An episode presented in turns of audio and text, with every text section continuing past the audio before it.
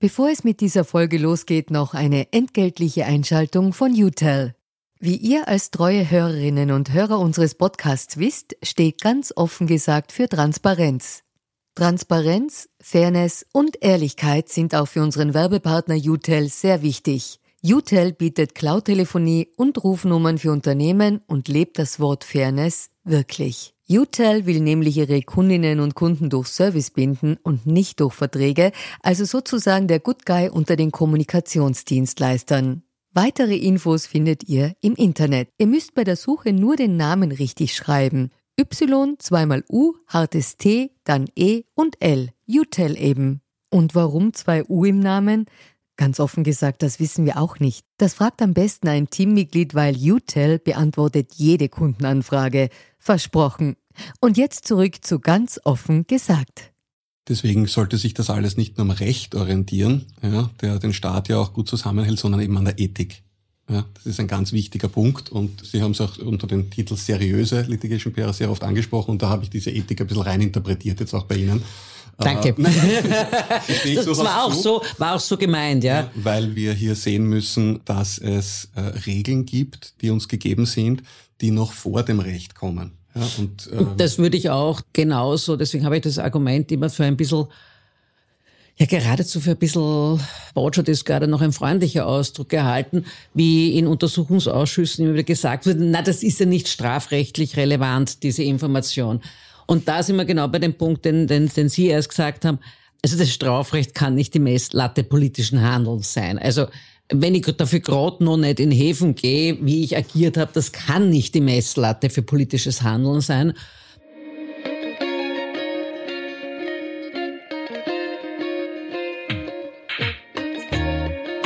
Herzlich willkommen bei Ganz offen gesagt, dem Podcast für Politikinteressierte. Mein Name ist Stefan Lasnik und meine heutigen Gäste sind die Kommunikationsexpertin Verena Nowotny und der Strategieanalyst Josef Barth.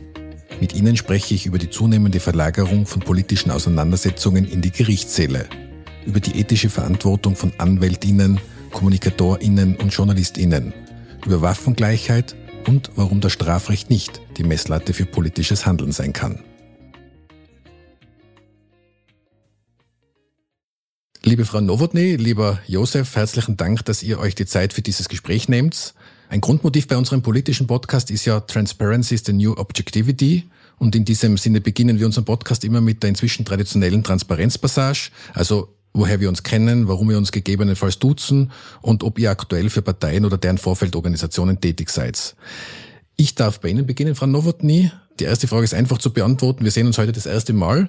Wir haben uns davor nicht gekannt und ich habe Sie für diese Folge angefragt und Sie haben erfreulicherweise dann gleich einmal zugesagt und damit auch gleich zur zweiten Transparenzfrage, nämlich der, ob Sie aktuell für Parteien oder deren Vorfeldorganisationen tätig sind bzw. dort Mitglied sind. Ich freue mich noch als Nachhang zur ersten Frage. Ich freue mich sehr, dass wir uns kennenlernen, dass ich heute hier dabei sein darf. Äh, ich bin derzeit weder für Parteien noch Vorfeldorganisationen tätig. Äh, und ich bin kein Parteimitglied. Das mag vielleicht manche überraschen, weil ich ja doch einen politischen Hintergrund habe und früher Wirtschaftsminister Hannes Warnleitner und Bundeskanzler Wolfgang Schüssel tätig war. Es war allerdings keine Bedingung, Parteimitglied zu sein für diese Tätigkeit. Und so habe ich es bis heute gehalten. Gut, danke für diese Transparenz. Und jetzt zu dir, Josef. Unsere Wege haben sich ja schon ein paar Mal gekreuzt, was jetzt in der kleinen Wiener Medienszene nicht so schwierig ist. Und deswegen tut's wir uns auch. Auch an dich die Frage, ob du aktuell für Parteien oder deren Vorfeldorganisationen tätig bist, beziehungsweise Mitglied bist.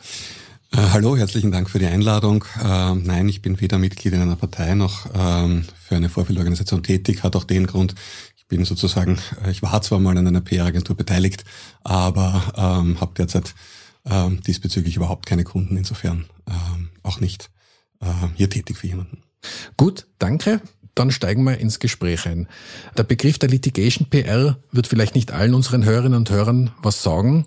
Und ich bin mir aber sicher, dass im Laufe dieser Folge klarer wird, warum dieses Thema gerade im politischen Geschehen derzeit eine immer größere Rolle spielt. Und da möchte ich gleich mit Ihnen anfangen, Frau Nowotny. Sie sind der Gesellschafterin und Prokuristin bei Geisberg Consulting, seine sehr renommierte PR-Agentur.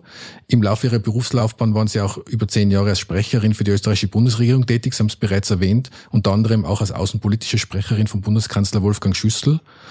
Und zum Thema Litigation habe ich auf Ihrer Homepage, also auf der Homepage Ihres Unternehmens, was sehr Interessantes gelesen und ich zitiere jetzt dort raus. Wir verteidigen Ihre Reputation im Gerichtssaal der Öffentlichkeit. Denn es ist nicht längst mehr die Justiz allein, die über Schuld oder Unschuld entscheiden. Medien warten nicht auf Gerichtsurteile.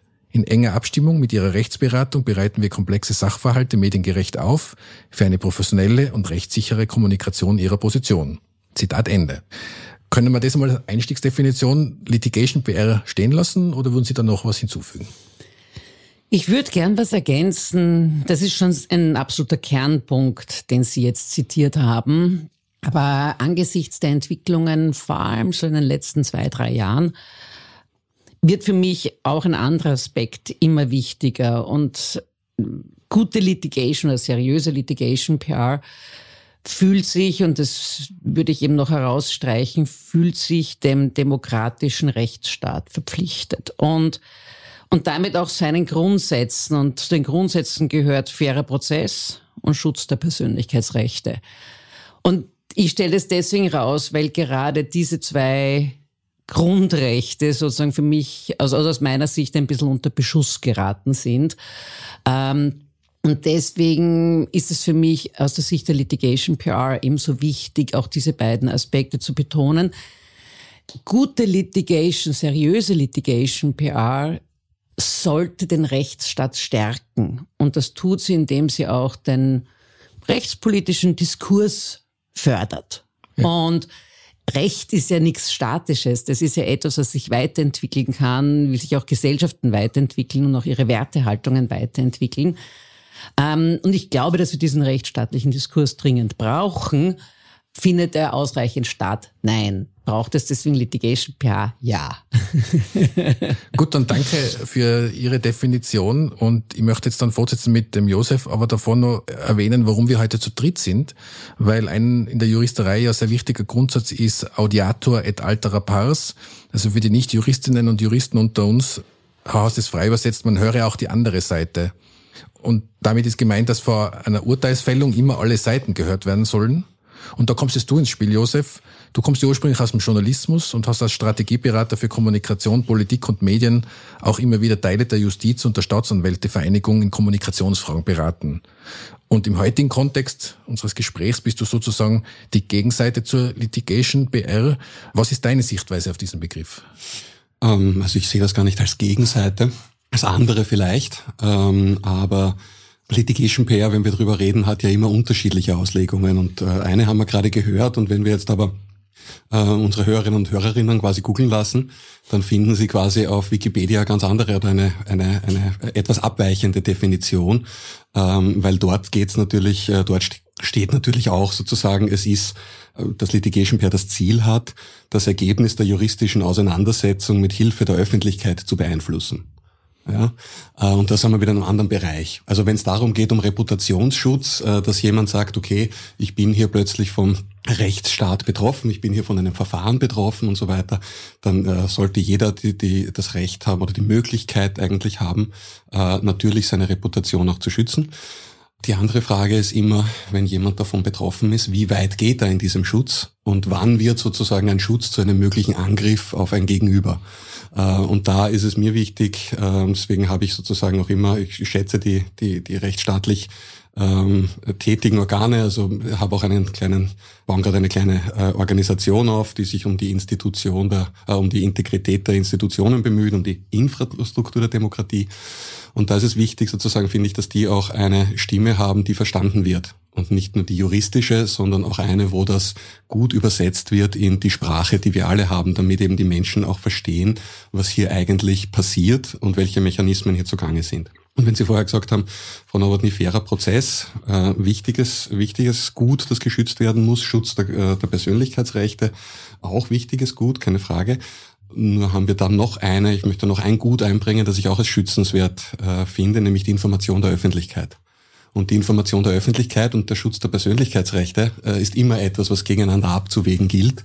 Und die Information der Öffentlichkeit heißt auch, dass wir wissen müssen, wann ein Verfahren stattfindet, wer davon betroffen ist und was demjenigen möglicherweise vorgeworfen, wird, jetzt, egal zu welchem Zeitpunkt. Ja, weil ähm, wir als Allgemeinheit, als Gesellschaft, die dieser Demokratie verpflichtet ist, auch die Möglichkeit, äh, also eine, eine Verantwortung von ähm, öffentlichen Personen beginnt ja nicht erst beim Strafrecht, sondern gerade wenn ich für die Republik tätig bin, dann beginnt meine Verantwortung schon davor. Und das heißt, wir müssen auch als Gesellschaft die Möglichkeit haben, eine möglicherweise eine Verantwortung schon davor festzumachen.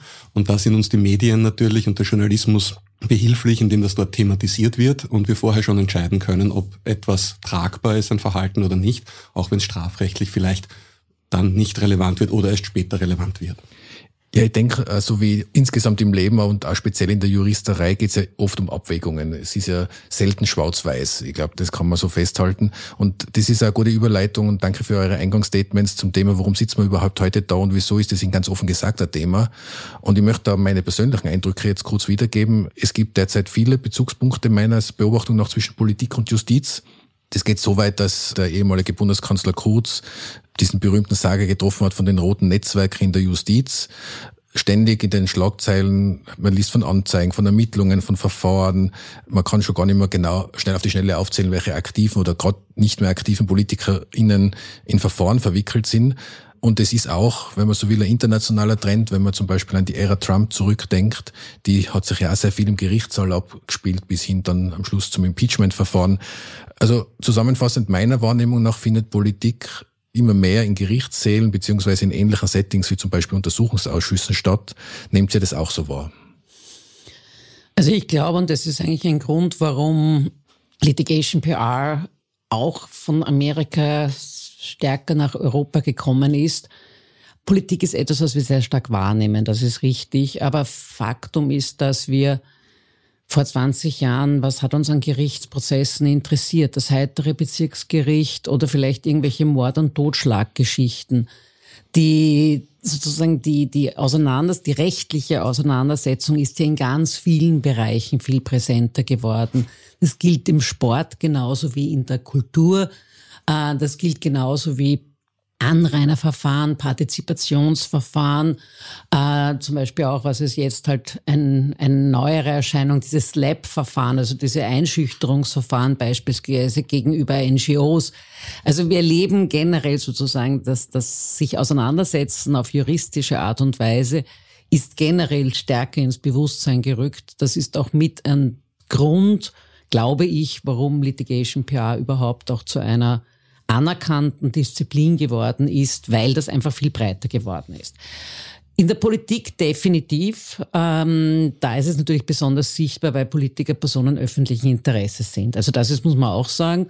Ähm, die müssen doch diesbezüglich ein bisschen mehr aushalten. Aber was wir natürlich schon haben, und da ist schon die Frage, ob das jetzt wirklich Litigation PR ist, ähm, ich finde diese Flut an Anzeigen, speziell auch an anonymen Anzeigen, würde ich eher als Political Litigation bezeichnen, als als Litigation PR. Weil das ist eigentlich Politik oder politische, ähm, sage ich jetzt, Kommunikation im weitesten Sinn mit rechtsstaatlichen Mitteln. Ich habe natürlich das Mittel einer anonymen Anzeige, das ist völlig legitim grundsätzlich. Ähm, und ich möchte auch grundsätzlich, auch wenn ich nicht ein wahnsinniger Freund von anonymen Anzeigen bin, ähm, dieses Rechtsmittel niemanden absprechen, überhaupt kein Thema. Und es werden auch Missstände damit aufgezeigt. Also auch das will ich nicht abstreiten. Ich finde die, der permanente Einsatz dieser anonymen Anzeigen und ich habe jetzt leider noch nicht, ich will diese Auswertung noch machen. Ich würde nämlich gern wissen, was davon übrig bleibt. Also wir, Gott, Gott sei Dank berichten Medien dankenswerterweise auch darüber, dass diese Verfahren ja immer wieder auch eingestellt werden. Also ich glaube, beim, beim früheren Finanzminister sind jetzt, glaube ich, drei von fünf eingestellt oder sowas in der Richtung. Also ist auch das wird berichtet und es muss auch berichtet werden. Aber insofern, um auf die Ursprungsfrage zurückzukommen, ja, es gibt eine Häufung und es gibt sicherlich auch im politischen Kontext eine Häufung, was ich aber eben tendenziell auf Political Litigation auch ein bisschen zurückführen würde. Ja, ich möchte dazu nur ergänzen, wie ich habe mir auch deswegen äh, dieses Thema für heute ausgesucht, weil ich erstens eben teilen wir offenbar die Wahrnehmung, dass es mehr geworden ist. Ich gehe auch davon aus, dass es in den nächsten Monaten, speziell jetzt in Richtung Herbst und nächstes Jahr Frühjahr auch in Österreich noch einmal einen Peak geben wird, wenn die ganzen Verfahren, die jetzt begonnen wurden oder die dann tatsächlich durchgeführt werden, so muss man ja dann sagen, wenn die dann schlagend werden. Aber Josef, noch um deine Einschätzung. Ist es mehr geworden? Ist es gleich geblieben? Hat sich's verschärft? Was ist deine Einschätzung zu diesem Thema? Ähm, ich glaube, dass äh, Litigation Pair nur die Konsequenz einer, eine logische Konsequenz im Nachgang einer Entwicklung ist. Ähm, und weil du gesagt hast, findet Politik im Gerichtssaal statt, ähm, sagen wir so, ich finde es schade, dass es immer wieder notwendig ist, dass Politik äh, in den Gerichtssaal äh, kommen muss erst. Und die Frage ist, wie kommt es dorthin? Dass das jetzt erst jetzt der Fall wäre, dass wir große politische Verfahren hätten, sehe ich nicht, weil wenn wir zurückdenken, die äh, Affäre Buwok läuft jetzt auch schon seit äh, fast zehn Jahren. Davor hatten wir irgendwann eine Noricum-Affäre, es gab eine Lucona-Affäre. Mhm. Also ähm, wir sind jetzt zurück in den 80ern. Ja, also es gab immer wieder Politiker und Politikerinnen, die sich vor Gericht verantworten mussten, weil der Verdacht im Raum stand, dass sie sozusagen ihre Funktionen, ihre Macht, die ihnen von den Bürgerinnen und Bürgern anvertraut wurde, möglicherweise missbraucht haben zum eigenen Vorteil oder zum Vorteil ihrer Partei äh, oder, äh, oder anderen Freunden. Das heißt, ähm, das ist auf jeden Fall ein Punkt, den hat es schon gegeben und den gibt's wieder. Wurde das damals medial, PR-mäßig, hatten die sozusagen Litigation-PR-Verantwortliche? Äh, glaube nicht, äh, bin jetzt in Litigation-PR-Geschichte nicht äh, so bewandert, aber allein der Ausdruck ist ja noch nicht so alt. Aber die hatten Pressesprecher und hatten Medien, damals Journalisten natürlich, aber die waren, die waren natürlich nicht mit den Mitteln von heute ausgestattet, sondern die Wege waren kürzer und es gab gar nicht so viele Ansprechpartner. Ja? Ähm, das heißt, die haben natürlich auf anderem Wege versucht, den Reputationsschutz ihres Mandanten, nämlich ihres Ministers oder ihres äh, Bürgermeisters oder sonst was herzustellen. Äh, nämlich im direkten Gespräch auch mit Journalisten und das war auch damals die einzige Informationsquelle weil sowas wie Social Media gab es nicht, das Internet gab es nicht. Ich musste die Zeitung lesen und was mit den fünf, sechs, sieben, zwölf Journalisten besprochen wurde oder was die gesehen haben, das hat Eingang in die öffentliche Meinungsbildung gefunden. Ähm, ich möchte nur, weil der Bogen dann noch weiter gespannt worden ist, ist liegt das jetzt an so vielen anonymen Anzeigen, dass wir so viele Verfahren äh, vielleicht jetzt sehen in den letzten ein, zwei Jahren. Ich weiß nicht, ich äh, habe da eher eine andere Wahrnehmung ja, dazu. Ähm, also die Frage ist, sagt man jetzt, ähm, äh, man soll diese Verfahren verfolgen, weil möglicherweise jemand Mist gebaut hat? Oder sagt man, man soll, die, man soll diese Verfahren, oder es ist der dran schuld, äh, der sagt, da stinkt's. Ähm, das ist jetzt, das ist jetzt die Frage. Es kann nicht so oder so sehen. Eine anonyme Anzeige, ich glaube, da müssen wir in der Begrifflichkeit ein bisschen genauer werden. Äh, ist ja nichts anderes als eine Sachverhaltsdarstellung. Das heißt, ich beobachte etwas äh, als jemand, als Bürger dieses Landes, ein Verhalten, wo ich mir denke, das kann mit dem Gesetz nicht ganz vereinbar sein. Das ist gegen unseren gesellschaftlichen Grundkonsens. Und jetzt ist die Frage, soll ich das, äh, soll ich das, soll ich meinen Anwalt nehmen und jetzt den Herrn Politiker klagen oder die Frau Politikerin? Nein, dafür haben wir die Staatsanwaltschaft. Ja, oder die Polizei im Vorfeld. Das heißt, was ich mache, ich gebe diese Information weiter. Ich gebe diese Information weiter an eine Behörde, die wir als Gesellschaft eingerichtet haben, um genau solche Dinge äh, zu überprüfen. Und dann soll rauskommen, ja, das ist was, das ist ein Problem, das war nicht in Ordnung oder das müssen wir weiter äh, verfolgen. Oder ähm, es ist kein Problem und äh, da will, äh, da, da hat jemand möglicherweise was falsch verstanden oder hat vielleicht irgendein persönliches Motiv, weil er besser auf den war oder sonst irgendwas. Ähm, aber diese Prüfung äh, obliegt ja sozusagen ähm, äh, den Institutionen, die wir dafür eigentlich eingesetzt haben als Gesellschaft. Und diese Prüfung äh, ist ja zu Recht eigentlich eine, die vertraulich stattfinden soll. Deswegen wird ja eigentlich, und ich muss sagen, ich habe das selbst in meiner Arbeit mit der, mit der Justiz jetzt stückweise gelernt, äh, auch die Staatsanwaltschaft immer wieder als Hüterin der Menschenrechte eigentlich auch gesehen, weil sie sagt, wir sollen sowas einmal vertraulich prüfen, damit nicht jede Beschuldigung, die gegen wen auftritt, gleich vor einem Gericht verhandelt wird, das aus gutem Grund öffentlich ist, damit wir alle äh, sozusagen sehen können, ob Recht oder das Recht gesprochen wird. Das heißt, diese Prüfung sollte eigentlich vertraulich stattfinden und findet eigentlich vertraulich statt. Und jetzt ist die Frage, wie viel von das dem... Das könnt ihr, liebe Hörerinnen und Hörer, jetzt gerade leider nicht sehen, aber die Frau Novotny hat bei dem Begriff vertraulich jetzt mit dem Kopf geschüttelt. Sie dürfen gleich was sagen dazu. Absolut, und das habe ich natürlich auch gesehen und ich weiß schon, was Sie meinen. Aber jetzt ist der Punkt, Vorsicht, wir, wir diskutieren immer nur über das, was wir sehen. Und wir diskutieren nicht über das, was wir nicht sehen. Und wenn Sie jetzt sagen, ja, da gibt es so viele Anzeigen und äh, Sie würden es gerne mal auswerten, wie viele da eingestellt werden. Der Punkt ist, mir ist die Zahl sozusagen relativ irrelevant, weil die Zahl, wie viel verfolgt wird und wie viel eingestellt wird, nichts darüber aussagt, sozusagen, was, wie die Institution oder wie die, der Vorgang wirklich ist. Das heißt ja nur, es ist die Frage, wie viel davon äh, Information weitergegeben wird an die Behörden. Und die Staatsanwaltschaft ist ja dazu da, also da haben wir ein bisschen ein, ein falsches Bild, glaube ich, einfach vom, äh, von der Situation, weil alles, was wir kennen, eine Staatsanwaltschaft, die alles äh, nur ermittelt, was gegen den Beschuldigten spricht. Und dann muss der Verteidiger mühsam mit einem Privatdetektiv vielleicht noch schauen und alles ermitteln, was für den Beschuldigten spricht. Und in der Mitte sitzt der Richter oder zwölf Geschworene, und ich sage jetzt absichtlich zwölf und Geschworene, weil wir das aus dem, weil unser Rechtsbild aus dem amerikanischen Fernsehen kommt, aus den Fernsehserien. Äh, und das ist natürlich völlig anders bei uns eigentlich. Es ist so, dass die Staatsanwaltschaft eigentlich alles ermittelt, was zwar gegen den Beschuldigten spricht, aber auch alles ermitteln muss, was für den Beschuldigten spricht. Und nur wenn nach diesem Prüfungsergebnis das äh, herauskommt, dass die Wahrscheinlichkeit einer Verurteilung höher ist als die Wahrscheinlichkeit eines Freispruchs, dann dürfen die überhaupt anklagen nur. Und dieses Ermittlungsverfahren findet aus gutem Grund eben vertraulich statt, ja, damit man sagt, solange wir das ermitteln, hat das in der Öffentlichkeit nichts verloren. Wenn jetzt gleichzeitig Medien darüber berichten, ist das ein anderer Punkt. Ja, und es ist die Frage, ob sie das stützen auf eine anonyme Anzeige, weil sie sagen, es ist etwas, das bei der Staatsanwaltschaft liegt. Das hat aber rechtlich noch keine Qualität in dem Sinne, sondern es ist nur eine Information einer Person.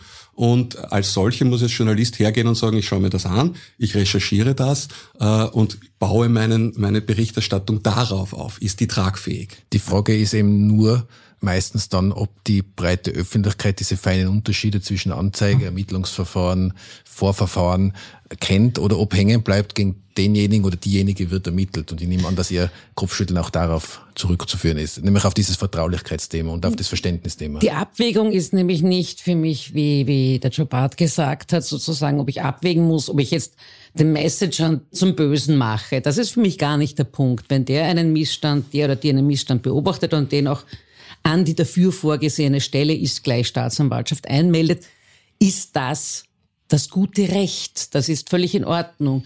Es ist ja eher die Frage, wie ist der mediale Umgang? Ähm, ja, im Bilderbuch, äh, nicht nur im Bilderbuch, sondern auch im Medienerlass ist ja durchaus drinnen, dass äh, erst über etwas sozusagen Informationen gegeben werden soll, wenn davon ausgegangen werden kann, dass der Betroffene auch schon diese Information hat.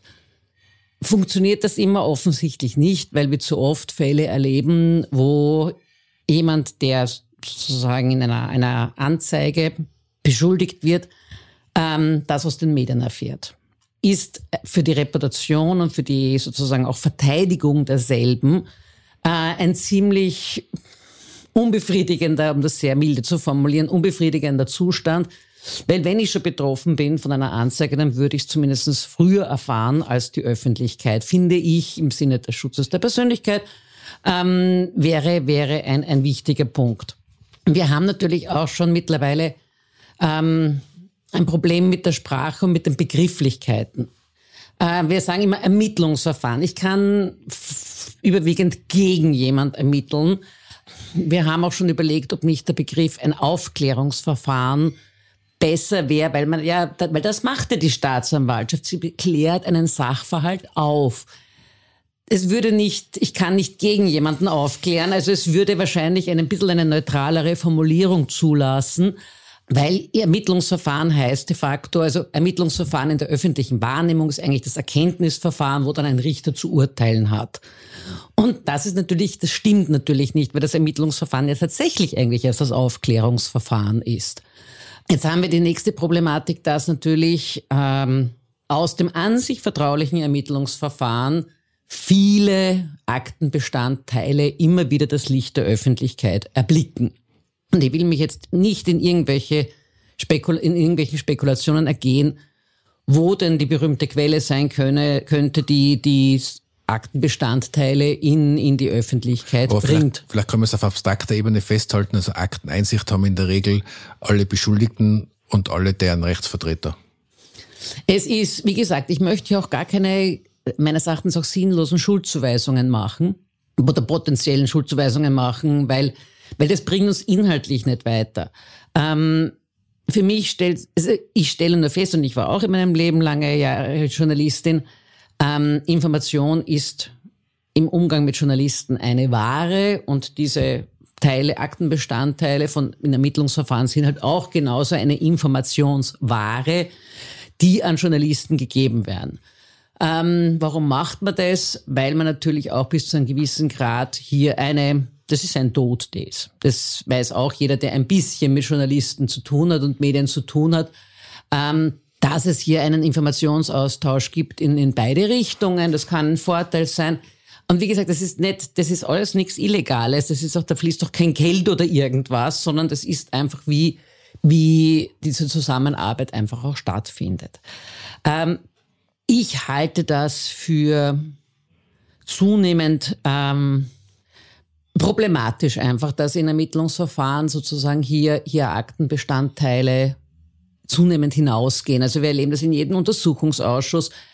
Und das ist alles, also ich finde das so lustig, weil, weil Sie es ja auch gesagt haben, Herr Barth, äh, das hat sich ja echt alles nicht geändert über die Jahre und Jahrzehnte. Also das war beim Lukona-Ausschuss, Untersuchungsausschuss, hat der Heinz Fischer, unser aller späterer Bundespräsident, ähm, hat gesagt, der war der erste Medienöffentliche. Und er hat gesagt, der Untersuchungsausschuss wird demnach für manche Zeugen zum Tribunal, das in seiner Mehrheit aus Staatsanwälten und in seiner Minderheit aus Richtern besteht, während die Rolle des Verteidigers unbesetzt bleibt. Das ist ehrlich gesagt ziemlich ähnlich zu der Debatte, die wir hier führen. Also, oder die auch generell geführt wird, was Untersuchungsausschüsse anbelangt. Ich habe, habe sogar den Verdacht, das hängt auch sehr stark davon ab, wer gerade Gegenstand des Untersuchungsausschusses ist. Es war die SPÖ genauso unglücklich zu den Zeiten damals mit Medienöffentlichkeit, wie es heute die ÖVP ist. Es ist, es ist relativ wurscht. Und das ist, es ist genau diese Abwägung Schutz der Persönlichkeitsrechte versus Recht der Öffentlichkeit auf Information. Die ist nicht leicht zu treffen. Beides ist demokratiepolitisch extrem wichtig. Wenn ich Sie richtig verstanden habe, Josef, da würde mich dann deine Meinung noch dazu interessieren, geht es aber sehr stark um, um diese sensible Phase des Vorverfahrens und da wenn wir jetzt im Strafrecht bleiben, vor einer Anklageerhebung. Ich glaube, dass es einen Unterschied gibt zwischen diesem Verfahren, wo nicht einmal klar ist, gibt es überhaupt eine Anklage und einem Gerichtsverfahren und am Urteil. Also ich glaube, da muss man ja nochmal unterscheiden, in welcher Phase passiert was. Und diese, was eben auch die wenigsten wissen, oft entsteht der Eindruck, diese anonyme Anzeige ist per se schon, da gibt es auf jeden Fall ein Problem, wenn irgendwo anonyme Anzeige eingeht. Und die Staatsanwaltschaft und meistens dann die Polizei im Auftrag der Staatsanwaltschaft muss diesen Anzeigen nachgehen. Also da, das ist auch gut so, dass es so ist, weil da kann die Staatsanwaltschaft sagen, das, das scheint mir jetzt nicht, da scheint mir nichts dran zu sein, das lege ich gleich auf die Seite, sondern sie muss denen nachgehen. Das heißt, dass es eine, eine Erhebung, Ermittlung gibt nach einer Anzeige, ist ein logischer rechtsstaatlicher Prozess und sagt noch nichts darüber aus, ob was dran ist oder nicht. Und das wird oft, glaube ich, verwechselt. Gehen wir es von der Seite an, ja. Also ähm, es ist ja nicht mal mehr so, so viel ich jetzt, so viel ich weiß. Das hat man ja bewusst auch vor einigen Jahren noch einmal geändert und dann noch einmal unterschieden und hat gesagt, wann ist jemand überhaupt Verdächtiger, wann ist er Beschuldigter und so weiter. Extra, damit man abstuft, damit nicht jeder gegen den, also äh, oder nicht jeder gegen, äh, wo etwas aufgeklärt werden muss, schöner Begriff, ja, äh, aufgeklärt werden muss einmal, äh, sofort, äh, sofort als Beschuldigter gilt. Also es hat sogar die Staatsanwaltschaft, so viel ich das jetzt weiß, und ich bin kein Jurist, aber da äh, äh wirst du sicher noch irgendwann einmal wen einladen dazu, äh, die Möglichkeit zu klären, äh, beginnt da überhaupt eine Ermittlung überhaupt erst? Ja? Der Dr. Walter Geier war schon zu Gast. Also liebe Hörerinnen und Hörer, auch eine Folge, die ich euch sehr ins Herz legen will. Und, äh, und das ist schon, und deswegen glaube ich, ist, muss man da eben gerade sprachlich äh, äh, sehr präzise sein wo ich auch nicht immer glücklich bin mit den Formulierungen, die im Gesetz sind und die mir dann Juristen sagen, äh, weil ich finde, dass manchmal ein falscher Eindruck entsteht. Deswegen, eine, wir kennen alle eine Anzeige, wenn ich mein Motorrad vor der Tür stehen lasse und ich habe das Pickel nicht äh, rechtzeitig machen lassen, dann kriege ich eine Anzeige und die kriege ich von der Polizei. Und da ist schon ein gewisser Sachverhalt objektiviert worden von denen, ja, weil der Polizist gesehen hat, dass das auf der falschen Seite gelocht ist oder im falschen Jahr gelocht ist. Und das ist zu Recht der Fall. Äh, und deswegen gehen wir davon aus, wenn wir von Anzeigen sprechen, dass das auch immer sofort zu Recht der Fall ist. Deswegen kann man hier vielleicht von Sachverhaltsdarstellungen sprechen und Informationen, die man hat für eine Behörde und die wird dann schon entscheiden, ob sie richtig damit umgeht. Das ist das eine. Wenn man aber bei dem genau bei dieser, äh, bei dieser Sache sind, wer hat dann die Information? Nämlich dann ist sie in der Behörde vorhanden einmal. Und die muss ich dann auch Ermittlungsschritte setzen irgendwann einmal und sagen, okay, dann muss ich gewisse Sachen machen. Äh, und jetzt haben wir davon gesprochen, dass Akten immer hinausgehen oder an die Öffentlichkeit gehen. Ähm, das ist ja ein relativ einfacher Vorgang. Du hast ja schon gesagt, es sind ja viele Menschen daran beteiligt. Äh, das heißt, die Behörde muss eigentlich das, was sie ermittelt, einmal vertraulich halten. Das ist das eine. Das zweite ist aber, wenn sie gewisse Maßnahmen setzen muss, und ich spiele das immer wieder mit Studierenden äh, auch durch in, äh, in Lehrveranstaltungen, die sagen, jetzt sind sie Richter oder Richterinnen am Verfahren und jemand sagt, wir müssen bei dem eine Hausdurchsuchung machen oder bei derjenigen, weil wir glauben, wir haben da genug Indizien, die das rechtfertigen, glauben wir, dann sagt ihnen, was für Indizien, die Richterin. Und dann kann man nicht sagen, das zeigen wir ihnen nicht. Ja, also dann muss man das herzeigen, was man hat. Und in dem Moment, wo man das dann macht, muss es auch jemanden nachher, der sagt, warum habt ihr bei mir Hausdurchsuchung gemacht, zur Kenntnis gebracht werden. Das heißt, der weiß das. Und wenn in einem Verfahren noch dazu, jetzt äh, gehen wir aus der Politik weg, Sie sehen das in jedem, in jedem US-Gerichtsfilm, dass es zwei oder drei mögliche Täter gibt und die müssen sie dann entscheiden, lassen wir uns gemeinsam verteidigen oder nimmt sie jeder einen Anwalt, weil nicht alle gleich viel schuld oder schuldig sind. Ja? Das heißt, er vertritt seine eigenen Interessen wenn er einen eigenen Anwalt hat. So, und jetzt muss aber, sage ich immer, wem gebe ich dann die Information? Nur bei dem, wo die Hausdurchsuchung war? Oder muss sie der andere auch haben, der im gleichen Verfahren ebenfalls betroffen ist? Dass die, und da sagen alle, na, der muss sie auch haben. So, und damit liegt sie natürlich bei allen Rechtsvertretern, die sie haben müssen und bei deren Mandanten. Und dann ist das, äh, ist die Frage, wenn ich jetzt diese Information habe, ist nicht, ist für mich oft sinnvoller als Mandant, dass ich die am Journalisten oder einem Medium gebe, weil ich dem eine Information gebe, die, wo ich sage, für die Öffentlichkeit äh, von Interesse ist. In Klammer, die mir vielleicht auch... Und hilft mir die auch. Also ist nicht eigentlich das Herausgeben von Akten durch äh, Rechtsanwälte schon ein Teil der Litigation PR für den eigenen Mandanten? Also wenn wir jetzt von Hinausgeben von Akten sprechen und Leaken oft sprechen, würde ich wirklich von Leaken sprechen. So eine Frage ist, ist es nicht Litigation PR, was hier Rechtsvertreter machen, weil es ist völlig legal, das zu tun. Und da können wir jetzt die Frage nach dem Gesetz stellen, ob man das Gesetz vielleicht ändern will oder nicht. Ähm, ich stelle mir das ähm, spannend vor, äh, wie das passieren soll, aber auf jeden Fall ist es etwas, was derzeit ähm, als Instrument der Litigation PR eingesetzt werden kann und glaube ich auch wird. Also ich würde die Schuldfrage, wie Sie gesagt haben, äh, wollen wir gar nicht äh, erörtern. Schuld vielleicht nicht, aber ob es so ist, ja, das stelle ich sehr wohl ähm, äh, hier zur Disposition. Es bringt uns schon weiter, wenn wir sagen, wer das wahrscheinlich rausgegeben hat oder, oder zumindest sagen, dass es aus Anwältskreisen sozusagen kommen kann. Durchaus legitim und legal. Ja. Ich würde nur ungern, weil es hat ja auch der eine Bereichsleiter der Wirtschafts- und Korruptionsstaatsanwaltschaft hat ja gesagt, dieses Zitat von sich gegeben, äh, dass das Leaken von Aktenbestandteilen sei das einmal eins der Litigation PR.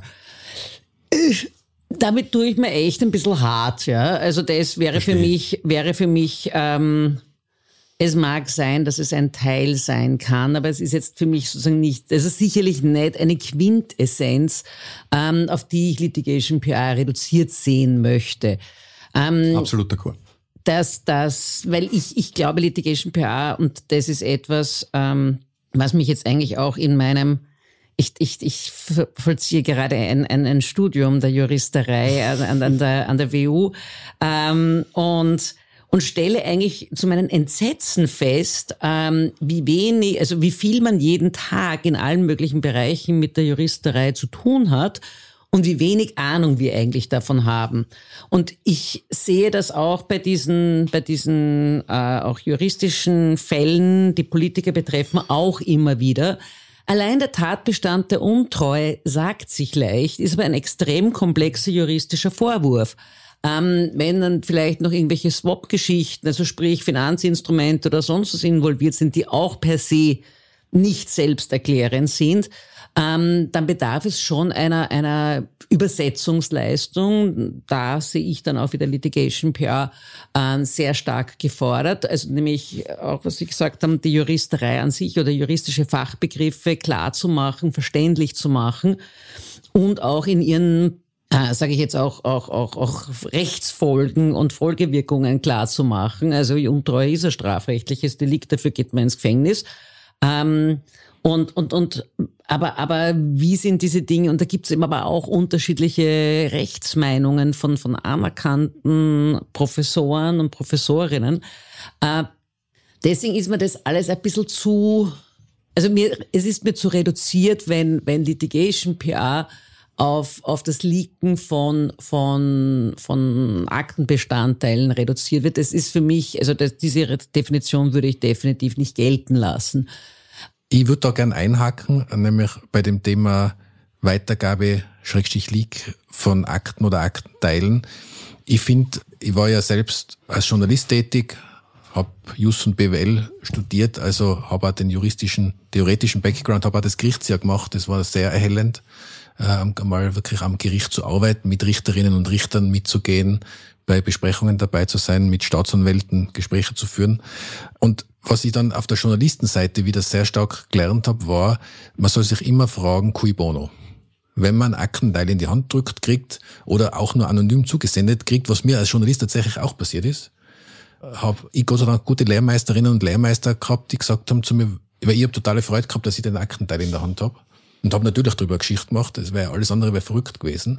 Aber sich die Frage zu stellen, was könnte der Grund sein, warum dieser Aktenteil genau jetzt bei mir landet, das ist schon sehr wichtig, dass die Journalistinnen und Journalisten machen. Und ich bin mir manchmal nicht sicher, ob das immer passiert, oder? Das war noch ein Punkt, den ich gerne, gerne nachschießen wollte, weil es gab schon immer wieder, da gibt natürlich unter den Journalistinnen auch immer wieder die Diskussion, soll man darüber beschreiben, soll man darüber nicht schreiben, in welchem Stadium soll man darüber schreiben. Und dann gibt es ein bisschen ein Killer-Argument und das heißt, na, wenn ihr nicht drüber schreibt, macht's ein anderer. Also mit, mit leichtem Fingerpointing zu, in Richtung Boulevard. Das hilft uns sozusagen im Sinne des Schutzes der Persönlichkeitsrechte auch nicht wirklich wahnsinnig weiter, wenn dann alle befinden, okay, wir schreiben jetzt sowieso drüber, weil wenn ich's nicht tu, macht's halt wer anderer.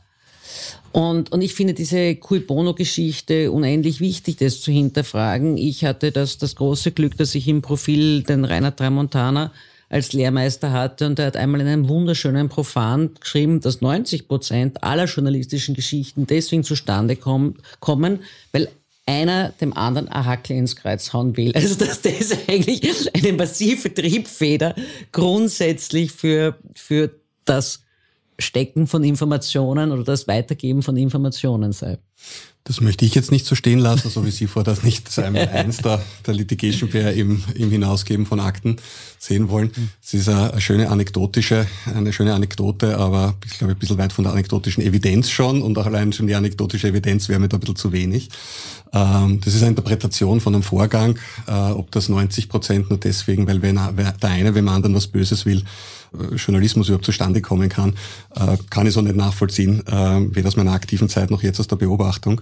Ähm, aber es ist vielleicht ein guter Hinweis darauf, wie ähm, zur damaligen Zeit auch viele ähm, in, der, in der Kommunikationsbranche, egal ob auf, auf, auf journalistischer oder auf, auf Kommunikationsseite, agiert haben oder geglaubt haben, dass agiert wird.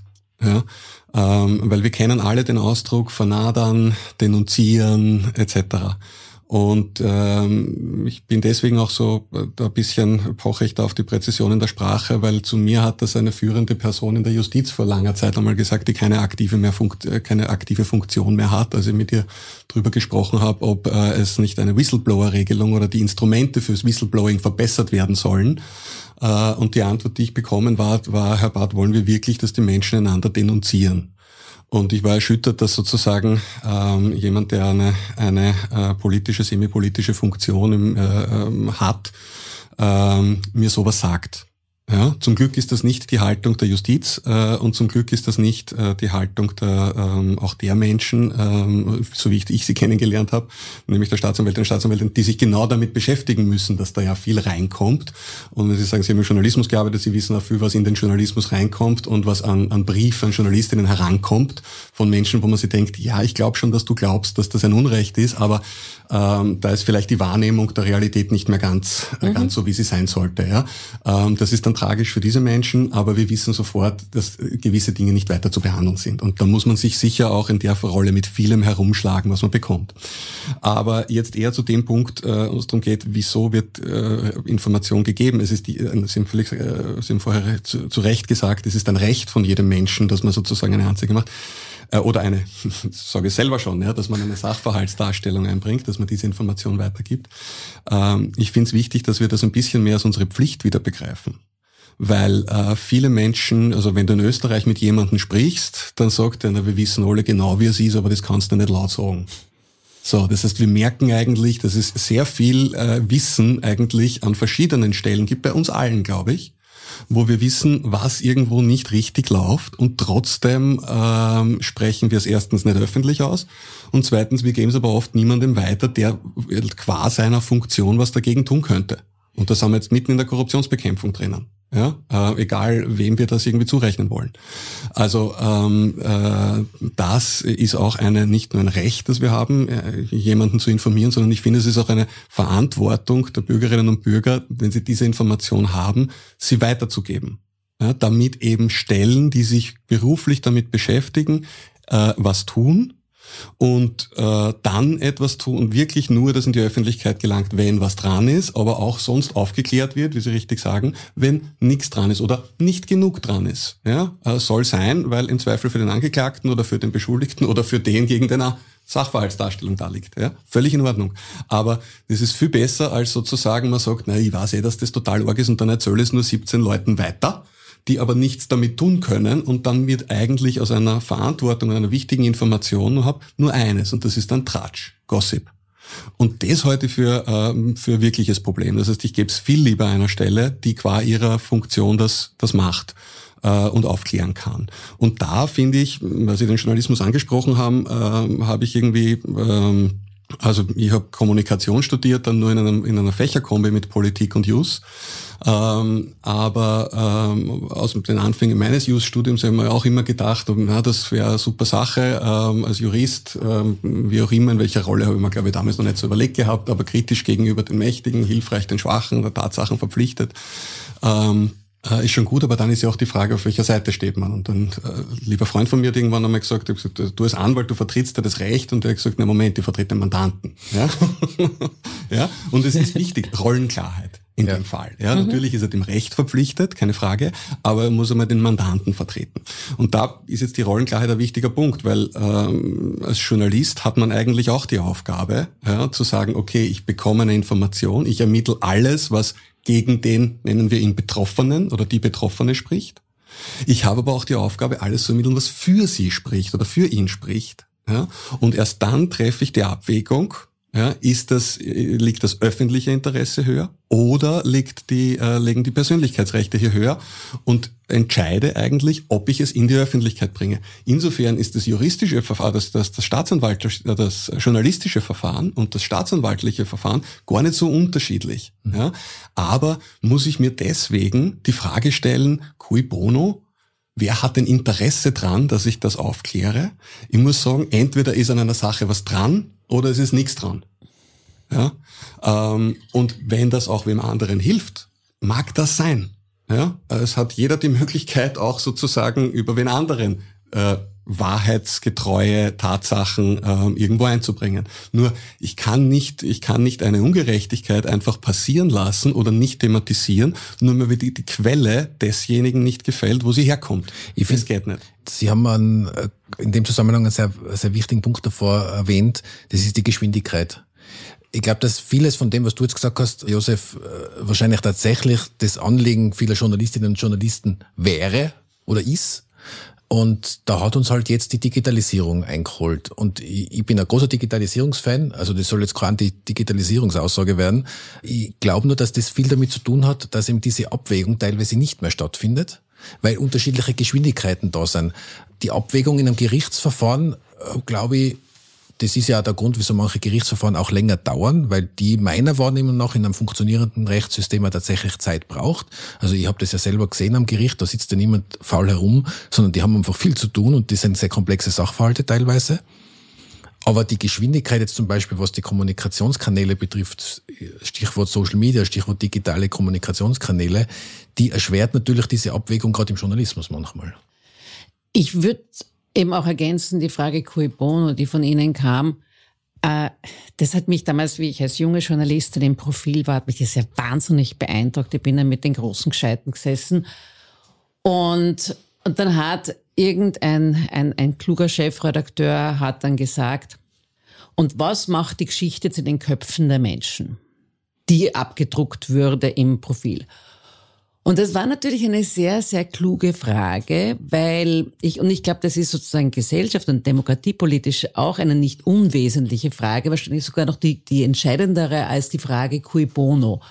Weil wir haben jetzt das, was, was Sie anfangs gesagt haben, wir dauernd prasseln Anzeigen gegen Politiker her und da herein und man hat das Gefühl, die sind eigentlich eh alle, also wie man in Wien sagen wird, lauter Bücher und, und das ist, ist, ist sozusagen eine, eine, eine, eine nicht, nicht besonders feine Gesellschaft, die, die, die hier sozusagen agiert.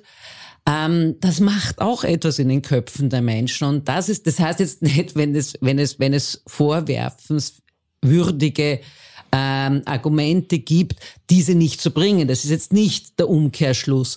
Aber es ist natürlich eine Problematik, ähm, wenn sozusagen immer über Verdachtsgeschichten berichtet wird, dass sozusagen in einen Topf alle geworfen werden, was sich gar nicht als solches herausstellen muss. Also es muss ja nicht bei jedem zutreffen, hoffentlich.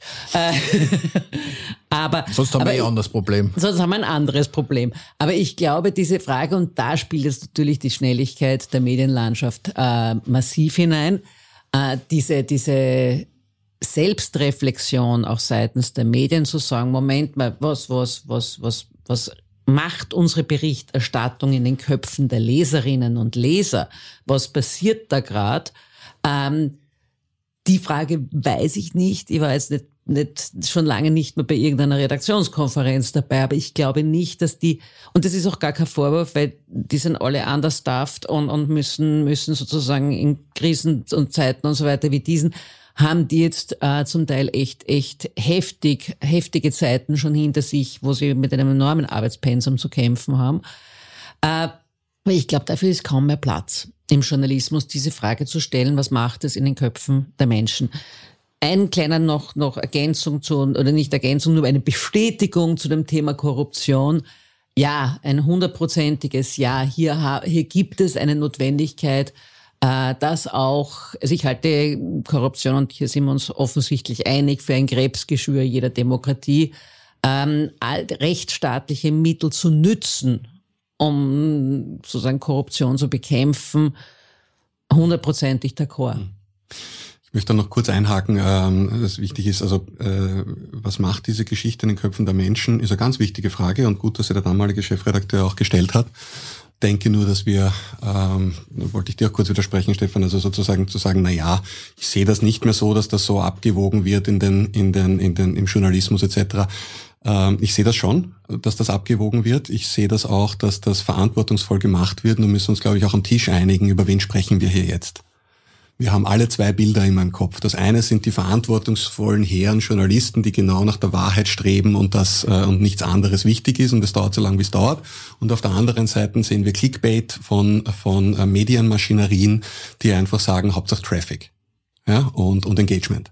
Äh, und das müssen wir voneinander trennen, glaube ich. Und da ist äh, eine eine Unterscheidung wichtig, ähm, nämlich die in Medien und in Journalismus. Medien kann alles Mögliche sein. Das muss sich nicht an journalistischen Grundsätzen orientieren. Das ist, mittlerweile haben wir Corporate Media, wir haben Corporate Publishing, wir haben Parteimedien etc.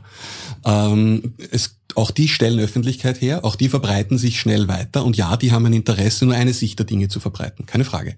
Und dann haben wir einen Journalismus und äh, der aber auch natürlich äh, in Medien passiert und die Medienverantwortlichen schauen darauf, dass sich das Ganze äh, auch verbreitet oder verkauft, je nachdem, wie das Geschäftsmodell lautet. Oder beides. Klar.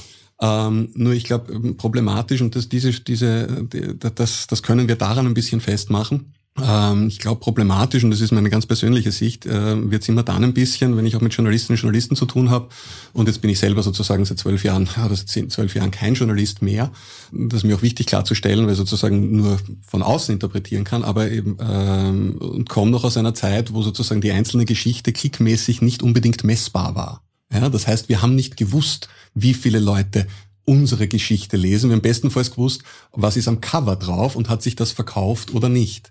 Ähm, aber ich halte es für extrem problematisch, wenn Journalisten sich daran orientieren, klammern müssen, ob ihre Geschichte Traffic kriegt, egal ob das jetzt auf der Website oder auf Social Media ist. Journalisten und Journalistinnen sollten sich einzig darum bemühen, ob ihre Geschichte sozusagen den, äh, im Interesse der Leserinnen und Leser geschrieben ist und da wissen wir, gibt Sachen, die den Leser interessieren, weil sie ihn interessieren, weil er es leibend findet. Und dann gibt es Geschichten, die sollten den Leser oder die Leserin vielleicht interessieren, aber interessieren in Wahrheit vielleicht niemanden. Mag sein. Aber wenn ich mich als, äh, als demokratische Öffentlichkeit verstehe und als Journalist oder Journalistin als derjenige oder diejenige, die eben die äh, herstellt, nämlich abgewogen von beiden Seiten und die Geschichte erst dann rausgeht, wenn es genug äh, Recherchematerial gibt, um das zu rechtfertigen und ich dann auch klar sagen kann, ich weiß oder ich, äh, ich bin, ich weiß, dass ich dafür verantwortlich bin, was in den Köpfen der Menschen passiert.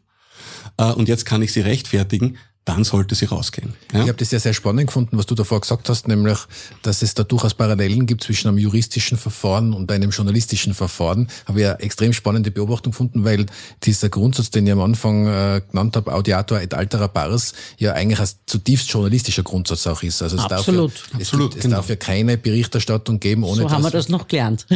ja, ich hoffe, dass wir das immer noch so lernen. Immer noch so. Dass es keine Berichterstattung geben darf, ohne dass der, die Betroffene selbst auch zu Wort kommt. Und das hat ja auch was von diesem Grundsatz.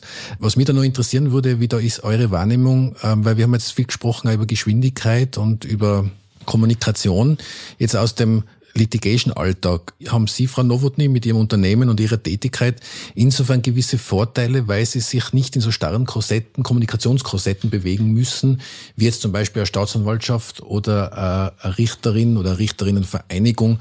Ich habe manchmal das Gefühl, dass die Behörden auch zum Glück, muss man sagen, ja gewissen Restriktionen unterworfen sind, was die Kommunikation betrifft, während man jetzt auf der Anwaltsseite oder PR-Seite gewisse Hand oder mehr Handlungsfreiheit hat und dadurch ein gewisses Ungleichgewicht in der Geschwindigkeit einstehen kann.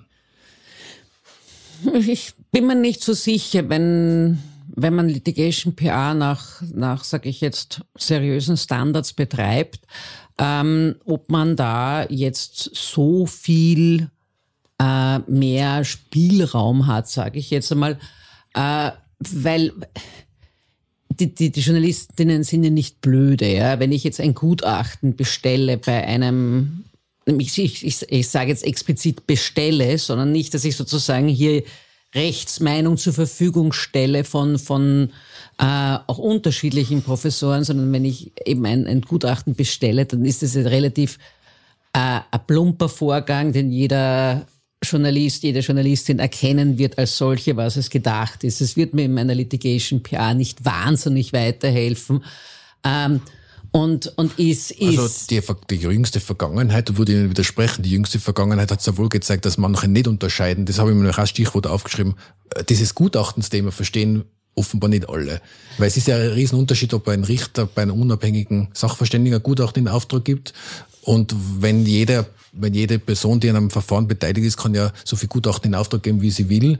Das äh, ist überall so. Die, ich habe einzelne Verfahren, also die, das ist das Absatz der Politik, das sind einzige, das äh, sind Gutachterschlachten, wenn ja. ich so will, ja, oder ja. Gutachtensschlachten, also wo sich auf beiden Seiten die, die Gutachten türmen. Uh, und, und es ist gar nicht leicht, hier, hier sozusagen da den, den, den roten Faden der möglichen Wahrheit irgendwie zu finden. Ähm, aber ich glaube, es ist, es ist, Litigation PA ist, ist genauso wie jede Kommunikationsarbeit einmal saubere, gute Argumentationsarbeit. Ja, da haben wir vielleicht ein bisschen mehr Spielraum als, sage ich jetzt, äh, Vertreter der Justiz, die Einschränkungen hier haben. Aber, aber ähm, es ist trotzdem geht es um Argumentationsarbeit, die jetzt auch nicht unendliche, also gerade auch, und die muss ja auch abgestimmt sein sozusagen mit der, mit der juristischen äh, Strategie. Also Litigation PA in unserem Verständnis unterwirft sich immer der Strategie des Anwalts. Also die kann ja nicht losgelöst davon laufen, sondern unterstützt die anwaltliche Argumentation und Strategie. Ich möchte noch eine Frage dranhängen, äh, Josef. Ich sehe, du machst da ganz viele Notizen, da werden wir jetzt einen längeren Monolog haben. Aber noch eine Frage dazu, ist es auch eine Ressourcenfrage? Ist die Justiz äh, auf die, äh, ist sie für die Kommunikationsarbeit ausreichend mit Ressourcen ausgestattet? Nein. Punkt. Ich habe mir gedacht, das könnte ein längerer. Nein, aber ihr könnt es gern recherchieren sozusagen. Äh, es ist völlig, es liegt völlig offen, dass jedes äh, die Staatsanwaltschaften und Gerichte, Gerichtssprecher und, und, und Sprecher der Staatsanwalt, also äh, Sprecher der Staatsanwaltschaften gibt. Äh, und diese sind ausgebildete Juristen und Richterinnen und Staatsanwältinnen Und keine ja? Kommunikatoren. Und keine Kommunikatoren, ist der Richtig. eine Punkt. Der zweite Punkt ist, dass sie, ähm, dass sie das nur zum Teil ihrer Dienstbeschreibung machen. Das heißt, ich glaube, ähm, kannst du das gerne danach recherchieren, aber ich glaube, es liegt irgendwo bei 20 Prozent oder maximal bei 50 Prozent ihrer Tätigkeit. Das heißt, die machen halbtags oder ein, äh, vier Tage die Woche einen anderen Job und nur an einem Tag der Woche eigentlich, wenn du das runterrechnest, mhm. äh, tun sie, tun sie, äh, machen sie Kommunikationsarbeit äh, oder machen sie das bestenfalls als Halbtagsjob. Äh, und jetzt versuche mal in einer PR-Agentur heute einen Job zu kriegen, wo du sagst, ich möchte eigentlich bitte nur halbtags tätig sein oder nur an einem Tag die Woche. Ja, die sagen, sorry, aber Kommunikation ist ein Fulltime-Job und nein, es gibt super Agenturen, wo man das halbtags und teilweise und so weiter machen kann. Aber dennoch wissen wir, wenn man das innerhalb seiner Zeit, ist es ein Fulltime-Job. Ja? Und die Frage ist, wo beginnt er und wo hört er auf? Ja, und hier ähm, äh, ist es schon so, dass die dann, das ist der dritte Punkt, natürlich ähm, äh, in, mit den völlig falschen Mitteln auch diese Sache auch oder falschen äh, mit den mit, mit nicht mit den ausreichenden nicht nur mit den ausreichenden Mitteln nicht ausgestanden sind, sondern ähm, auch die Wahl der Mittel äh, wahnsinnig begrenzt ist. Ja, weil, und deswegen ähm, vielleicht zurück zum Anfang, äh, als es gesagt, gesagt haben, es ist auch im, äh, es steht auch auf der Website, äh, es ist Reputation ähm, im, im Saal der, wie heißt's? Im Gerichtssaal, Im Gerichtssaal der, der Öffentlichkeit. Im Gerichtssaal der Öffentlichkeit arbeitet Litigation PR. Ich sehe das nicht als Gerichtssaal. In einem Gerichtssaal gibt's klare Regeln.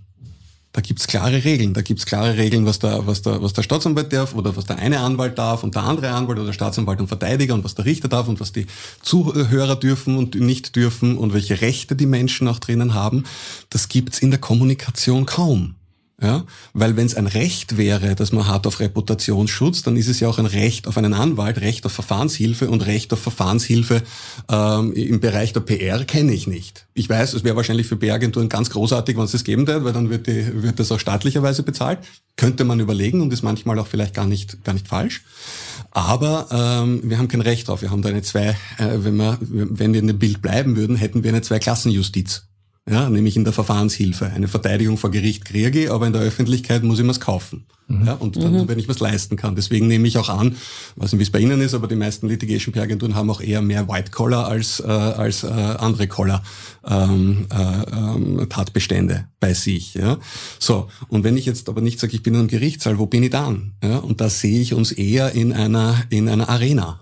Ja, äh, da werden Menschen sozusagen dann auch, äh, und da gelten äh, andere Regeln teilweise. Und diese Menschen sind ja jetzt, wenn sie in der Öffentlichkeit stehen, ist ja ihr Name meistens nur bekannt, weil es sich um sogenannte klamorose Kausen handelt oft. Ja, das heißt, die Öffentlichkeit hat ein Interesse daran oder ein Recht darauf zu erfahren, worum es und um wen es geht.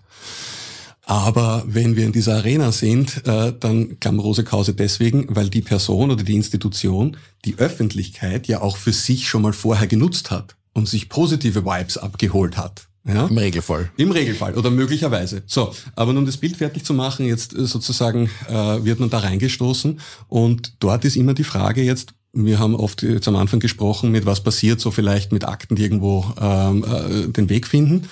Äh, aber meine Frage ist da bei der Litigation PR ist ja auch immer die Frage, wie weit geht Litigation PR? Ja, es hat der Einzelne ein Recht, sich zu verteidigen und der Beschuldigte hat vor Gericht, soviel ich weiß, auch sogar das Recht zu lügen. Er, darf, er braucht sich nicht selbst so. beschuldigen. Ja. Also, ja, oder andere unrichtige Dinge zu verbreiten. Mhm. Ja, so und hat er das jetzt in diesem in der Öffentlichkeit auch? Deswegen kann es kein Gericht so sein, weil der, der PR-Kodex sagt ganz klar, dass auch PR-Leute nichts tun dürfen, was zu irrigen Schlüssen führt ja, und die Öffentlichkeit nicht falsch informieren dürfen. Jetzt frage ich mich immer, wo sozusagen kriegen, und wäre eine interessante Frage dann noch, äh, Litigation PR-Leute sozusagen die Informationen her, weil wenn der Mandant eigentlich äh, vielleicht Ihnen die Unwahrheit sagt, dann ist die Frage, wie weit verbreitet man die weiter? Laut PR-Kodex darf man es nicht. Und die zweite Sache ist immer, ähm, das heißt ja auch, Angriff ist die beste Verteidigung. Wenn ich sozusagen das, was mir vorgeworfen wird, nicht entkräften kann, dann ist es vielleicht verlockend, denjenigen, der es mir vorwirft, zu diskreditieren und damit äh, im amerikanischen äh, Wahlkampf äh, Jargon heißt das Poisoning the Well. Ja, das hat bei uns eine, eine, eine ganz grausliche ähm, historischen Beigeschmack, ja, also sozusagen die Quelle einfach zu verunglimpfen ja. ähm, und zu sagen, da ist jetzt eine Institution, die macht das mit gewissem Fehlverhalten war das Wort, das sehr oft kam. Und da ist etwas sehr Ungerechtes passiert, nämlich man hat sozusagen einer Institution vorgeworfen, ein Fehlverhalten, das man aber nicht genauer äh, konkretisiert hat, und tut so, als würden die de facto ihre Macht missbrauchen. Das heißt, wenn es wirklich der Fall wäre, wäre es ein Amtsmissbrauch oder wäre es ein, äh, ein Machtmissbrauch. Ja? Und wenn man das der Institution, sei es jetzt Staatsanwaltschaft, sei es Gericht, ist bei beiden passiert zuletzt, vorwirft, dass die das eigentlich vielleicht machen, dagegen hat derzeit die Justiz kaum Mittel, sich zu wehren oder zu verteidigen, ähm, weil die Informationspolitik der Justiz durchaus vorsieht, dass die Gerichtssprecher und Staatsanwaltssprecher Information in der Sache geben über den Fall, weil sie sagen, die Öffentlichkeit hat ein Recht, aber sie ist nicht darauf ausgelegt, die eigene Institution zu verteidigen. Das können die und dürfen die auch teilweise gar nicht. Und wenn sie es dürften, dann sind momentan nicht die Mittel da. Also da ist, ähm, äh, früher hat man im Kriminaljargon immer gesagt, da kommen wir mit einem Messer zu einer Schießerei. Ja. Ähm, und, äh, und das ist aber auch teilweise richtig so, dass es, äh, dass es nicht passieren darf, weil sonst wird man Beteiligter in einem Parallelverfahren eigentlich. Ja. ja. Und dann wirkt so, als hätte man, wird, wird man wieder in eine Arena gestoßen, in die man nicht gehört die spielen gar nicht in der Arena, sondern äh, da spielen andere. Und da stellt sich für mich die Frage, wäre ich beschuldigt, was würde ich alles tun, um mich zu verteidigen? Und wie weit spielt die PR möglicherweise bei solchen äh, Aktionen mit? Aber wo ist denn da der Kipppunkt, wo man sagt, okay, die Institution wird angegriffen? Das äh, halte ich auch für sehr bedenkliche Entwicklung, dass immer wieder diese Kollateralschäden und Anführungszeichen entstehen, dass Institutionen beschuldigt werden, nicht korrekt zu arbeiten und damit insgesamt dieses demokratische Gefüge in Frage gestellt wird. Aber wo ist da der Keypunkt, wo man sagt, als Institution sollte ich mich wehren eigentlich oder sollte ich jetzt mich nicht in diese Arena begeben. Man muss ja auch nicht, wenn man angegriffen wird, immer auf alles reagieren. Das stelle ich mir schwierig vor. In meiner Wahrnehmung ist es aber jetzt an der Zeit, darüber nachzudenken, und das jetzt, das ist jetzt, ich frage jetzt Sie, Frau Nowotny, obwohl es jetzt sozusagen nicht unmittelbar Sie betrifft, aber in meiner Wahrnehmung wäre es schon an der Zeit, manchmal auch als Justiz oder Staatsanwaltschaft die Institution zu verteidigen und nicht nur zu sagen, okay, wir, wir gehen jetzt nicht in diese Arena. Finde ich, finde ich, ähm, richtig, also zur Klarstellung, es ist nicht Teil von seriöser Litigation PR, äh, die Justiz zu beschimpfen. Ja? Also das ist nicht, das ist sozusagen, also ich, ich sage, nein, ich sage es auch deswegen, weil mich erinnert diese Diskussion zum Teil auch ein bisschen an die Diskussion, die wir hatten zum Thema Lobbying und wo einfach ein völliger äh, falsches Punkt gemacht wurde. Lobbying ist nicht Bestechung, also bloß weil es schwarze Schafe gab, die das gemacht haben, hat das nichts mit seriösem Lobbying zu tun. Und wir sind da immer echt schlecht. Leider muss ich auch sozusagen stellvertretend für meine eigene Branche und Sumpf sagen. Wir sind ganz schlecht zu sagen, das ist der Qualitätsstandard, das ist seriöses Lobbying, Litigation, PR, whatever. Ähm, und wer das nicht einhält, arbeitet nicht ordentlich. Äh, es gibt auch beim Journalismus, gilt für den Journalismus dasselbe. Es Und für die Anwaltei genauso übrigens. Exakt, Absolut. ja. Und wir sind, wir sind hier einfach schlecht, sozusagen hier seriöse Arbeit mit hohen Standards von unseriöser zu unterscheiden. Das muss ja. man mal als eines sagen. Also es gehört nicht zu Teil von, von Litigation PR. Ja, ich teile die Wahrnehmung, so, so wie der Jobatz jetzt beschrieben hat, für die sozusagen kommunikative Selbstverteidigung der Justiz teile ich zutiefst. Ja, also wir, wir arbeiten ja auch mit, mit Gerichten, mit Institutionen zusammen, versuchen die in diesem Fall auch, äh, in, in, in, in sozusagen in diesem Bereich auch zu unterstützen. Eben, dass die und sie auch durchaus zu ermuntern, wo sie angegriffen werden, Stellung zu beziehen. Also auch eine Institution hat das Recht, sich zu verteidigen oder muss es zumindest haben. Auch ein Gerichtshof muss das Recht haben, wenn sie oder einzelne Personen hier sozusagen kritisiert werden, was ja alles in der letzten Zeit immer wieder vorgekommen ist, dann muss auch ein Gerichtshof die Möglichkeit haben, hier eine öffentliche Stellungnahme abzugeben. Das wird immer sozusagen in einem gewissen, in einer gewissen Form sein, weil, weil äh, Juristen sozusagen eben eine, eine, eine, eine ein bisschen andere Form zu kommunizieren haben. Das ist auch völlig in Ordnung. Äh, aber es müssen Dinge klargestellt werden können auch von der Justiz. Also insofern sehe ich das genauso. Ähm, ein Nachtrag noch zur, zur, zur Arena und wem man da aller durchjagt durch diese Arena. Also ich habe kein Problem, sozusagen glamouröse äh, Fälle, die, die auch davor sozusagen von einer Öffentlichkeit ähm, profitiert haben. Mein Problem ist halt, also eine Meinungsforscherin hat nicht sozusagen von einer Öffentlichkeit profitiert, wird aber mit vollem Namen und, und, und sozusagen ähm, auch durchs Dorf getrieben. Sie war eine Ministerin. Nein, nicht die, die so. andere, die andere, die andere. ja. Die Ministerin der Chor. Und die hat auch sozusagen das durchaus genutzt. Die andere, die ist keine Person öffentlichen Interesses gewesen. Und die ist genauso durchs Dorf getrieben worden, wo man denkt, ähm, und jetzt hat, wie gesagt, null Sympathie für, für die im Raum stehenden Vorwürfe, überhaupt kein Thema. Und, und, und die Justiz möge sich hier ihr Bild machen, aufklären und dann zu einem Schluss kommen. Aber da sozusagen mit der Arena muss man ein bisschen aufpassen. Klar gibt's aber, das erleben aber auch bei, bei wir erleben es bei Anwälten, ich habe es auch schon bei Staatsanwälten erlebt. Also es gibt welche, die sind halt, was man so landläufig in Wien als Rampensau bezeichnet, die haben das auch gern, also die sind doch gerne sozusagen weiter vorne an der Rampe.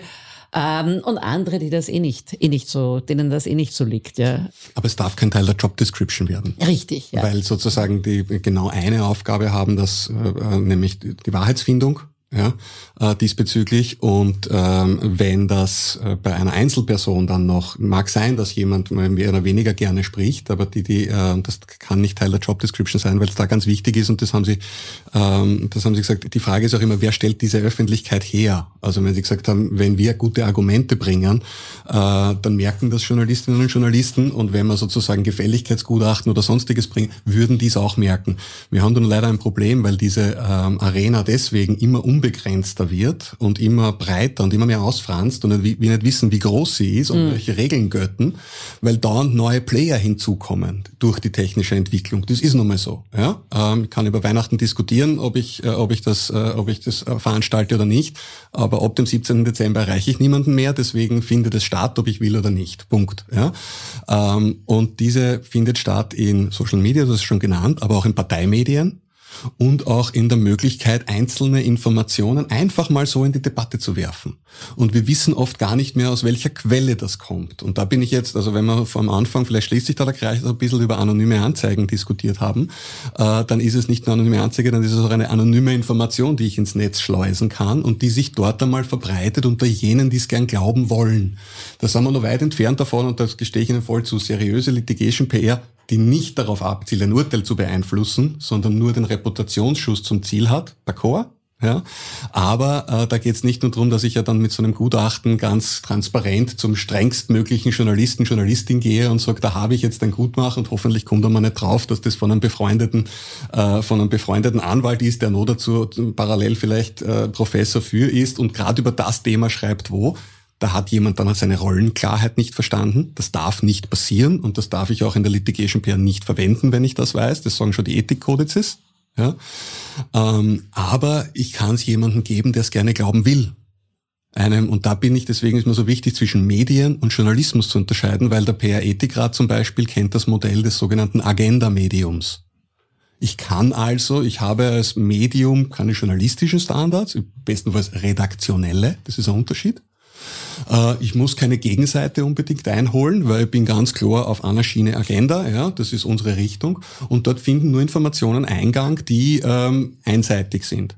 Und damit kann ich sie in die öffentliche Debatte einschleusen und plötzlich diskutieren wir drüber und keiner weiß mehr, wo es herkommt, weil wir ja nur etwas zitieren. Und da sind leider auch meines Erachtens immer mehr Player ein bisschen ungenau in dem, wo sie ihre Sachen hernehmen. Und wir haben das zuletzt sehr oft gesehen im politischen Bereich, wenn eine Institution nur Fehlverhalten, ich mache gerade Anführungszeichen, Airquotes, äh, vorgeworfen wird und nicht was genau. Da sind wir ein bisschen bei Kafkas Prozess. Ich stehe vor Gericht und weiß nicht, was mir vorgeworfen wird. Ich kann mich also nicht dagegen verteidigen.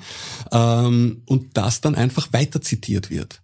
Und das geht einfach nicht. Ja, wenn wir eine vernünftige demokratische Öffentlichkeit wollen, die sich an den Fakten orientiert und auf Basis dessen eine Meinungsfindung trifft, unabhängig von einem Gericht und unabhängig von einem Urteil, äh, weil wir sagen, da geht es um öffentliches Interesse, demokratischen Diskurs, Politik, große Konzerne oder namhafte Firmen, was auch immer, äh, schon jenseits der, äh, des Urteils, äh, dann müssen wir auch mit diesen Informationen sauber umgehen. Und jeder, der da einen Beitrag leistet, mit diesen unsauberen Informationen zu arbeiten, ja, oder Wege versucht, mit dem man das verschleiert, der leistet einen Beitrag zur Desinformation und damit eigentlich zur Verunglimpfung eines möglichen anderen. Das sage ich jetzt in jede Richtung, äh, sozusagen auch im Zivilverfahren haben sie ja dann oft einmal wahrscheinlich eine Vertretung und da geht es jetzt nicht um Staat und Ding, sondern da geht es um zwei verschiedene Einheiten. Wobei ich würde es sogar noch ergänzen, um den Ausdruck des nicht, es ist nicht nur so, dass das eventuell einen der Beteiligten diskreditiert.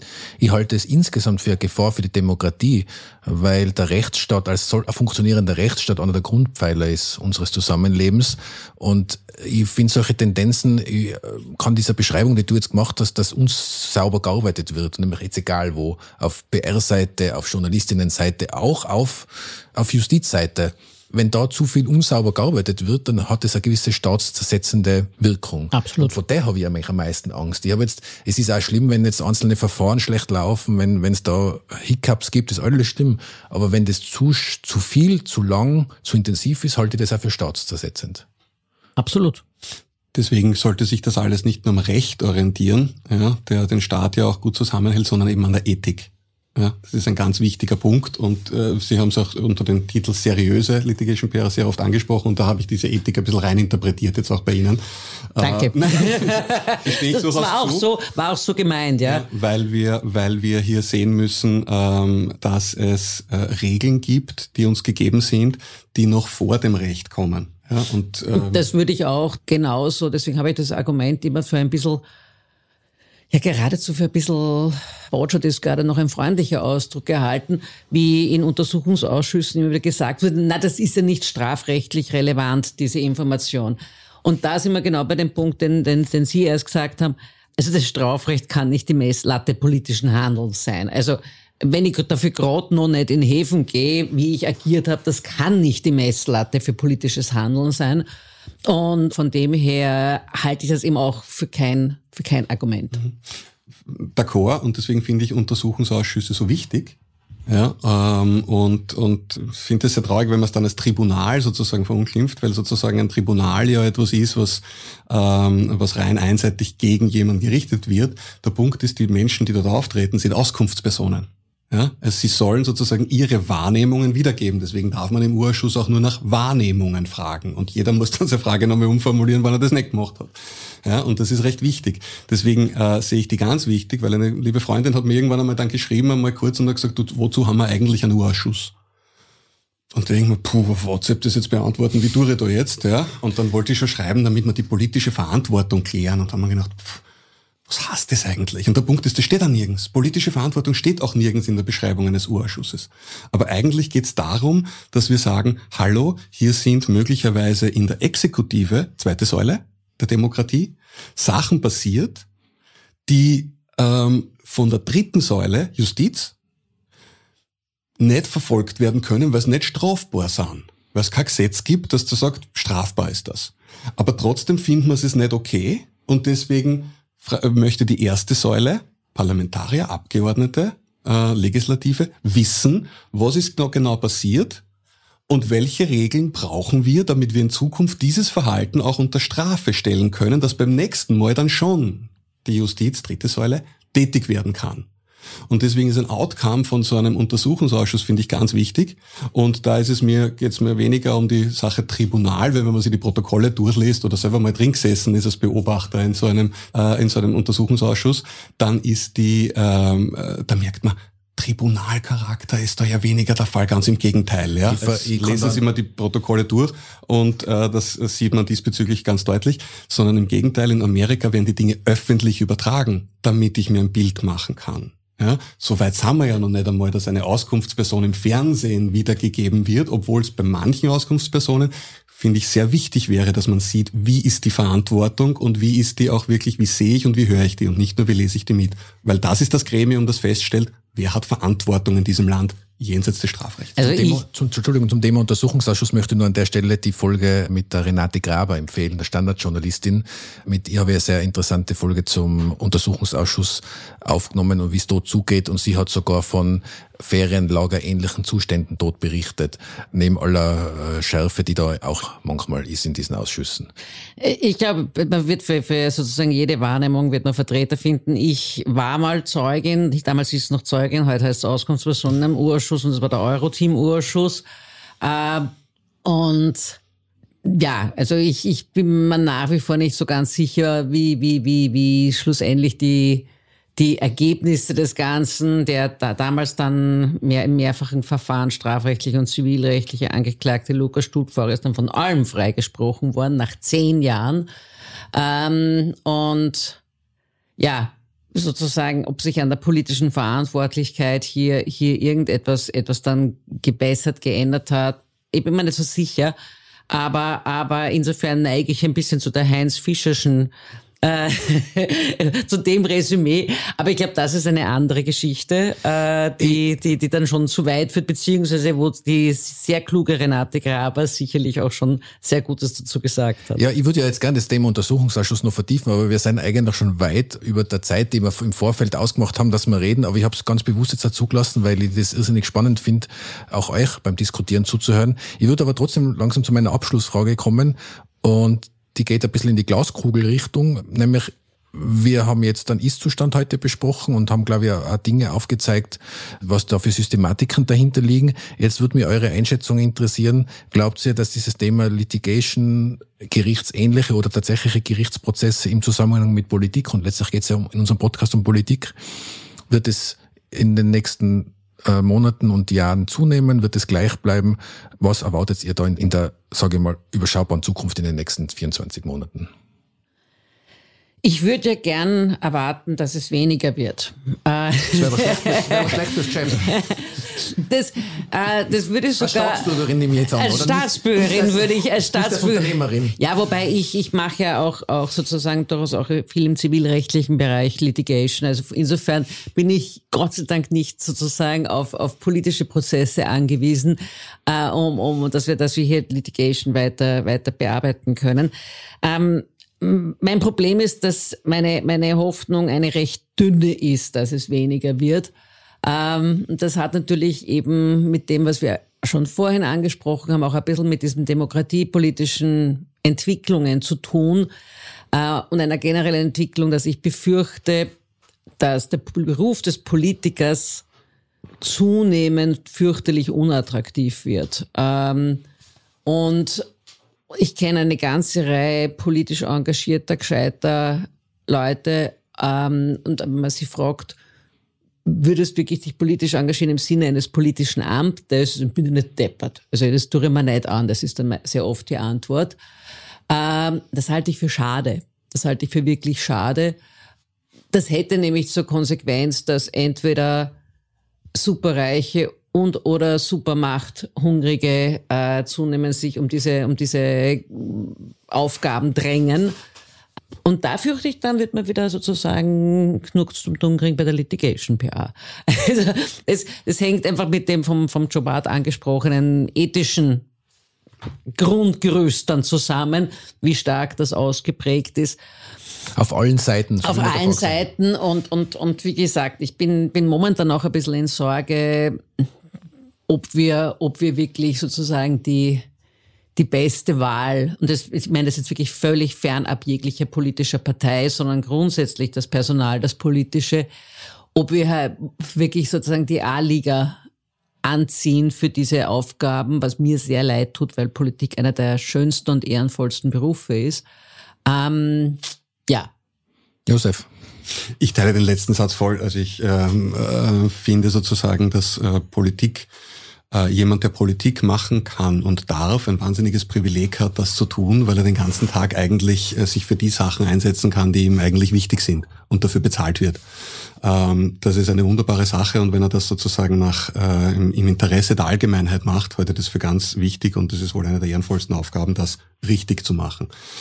Äh, ich sehe es aber an, andersrum. Ähm, ja, ich glaube auch, oder andersrum, ich beginne trotzdem anders. Äh, ich glaube auch, dass die prozessbegleitenden Verfahren, die wir in der Öffentlichkeitsarbeit sehen, mehr werden.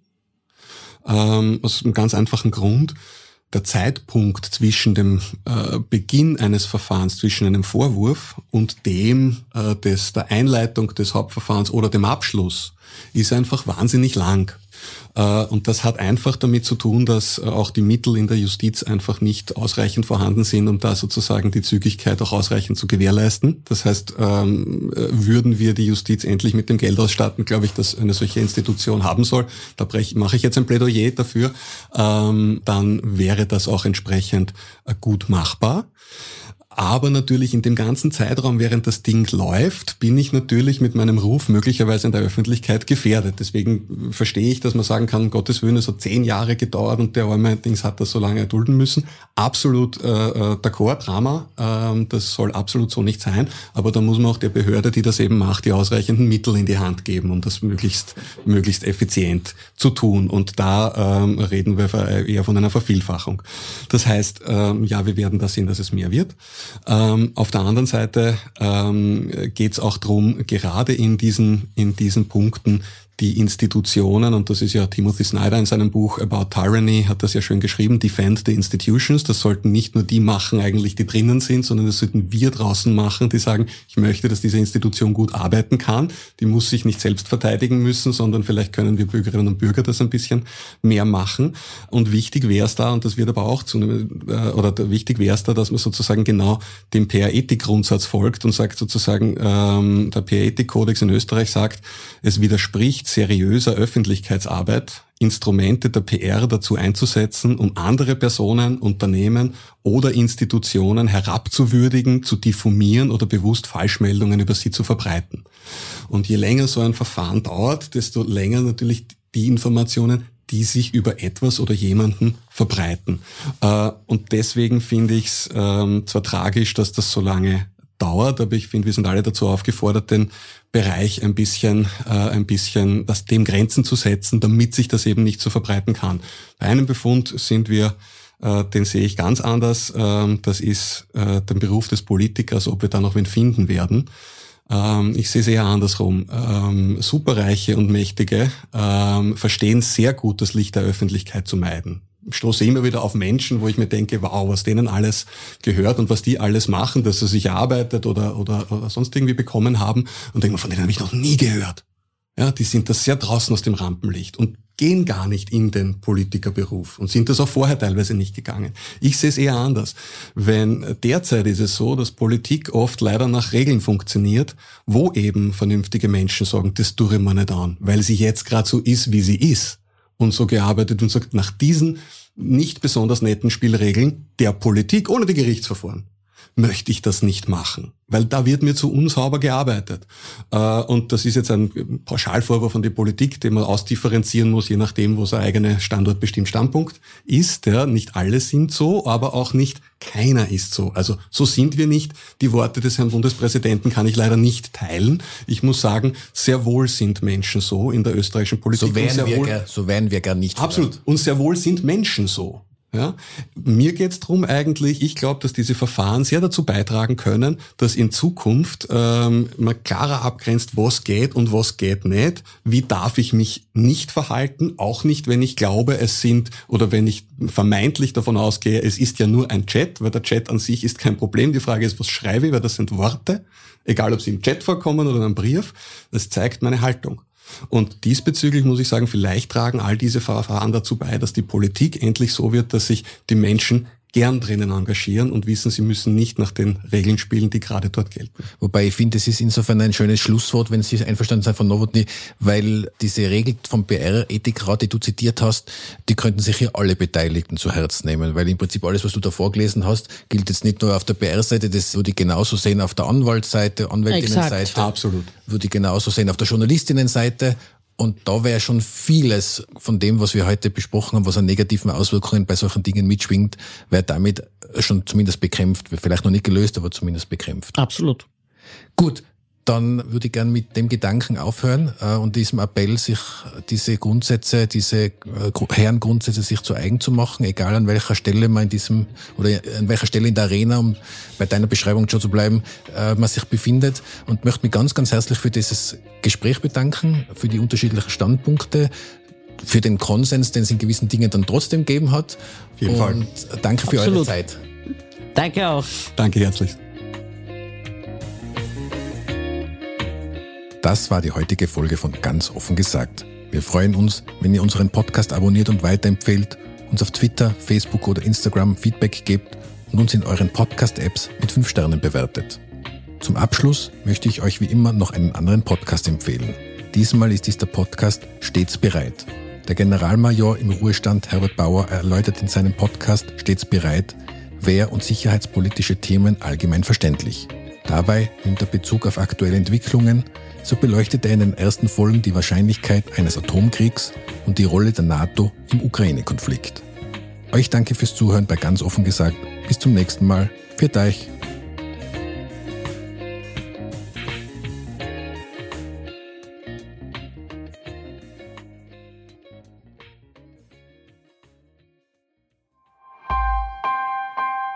Missing Link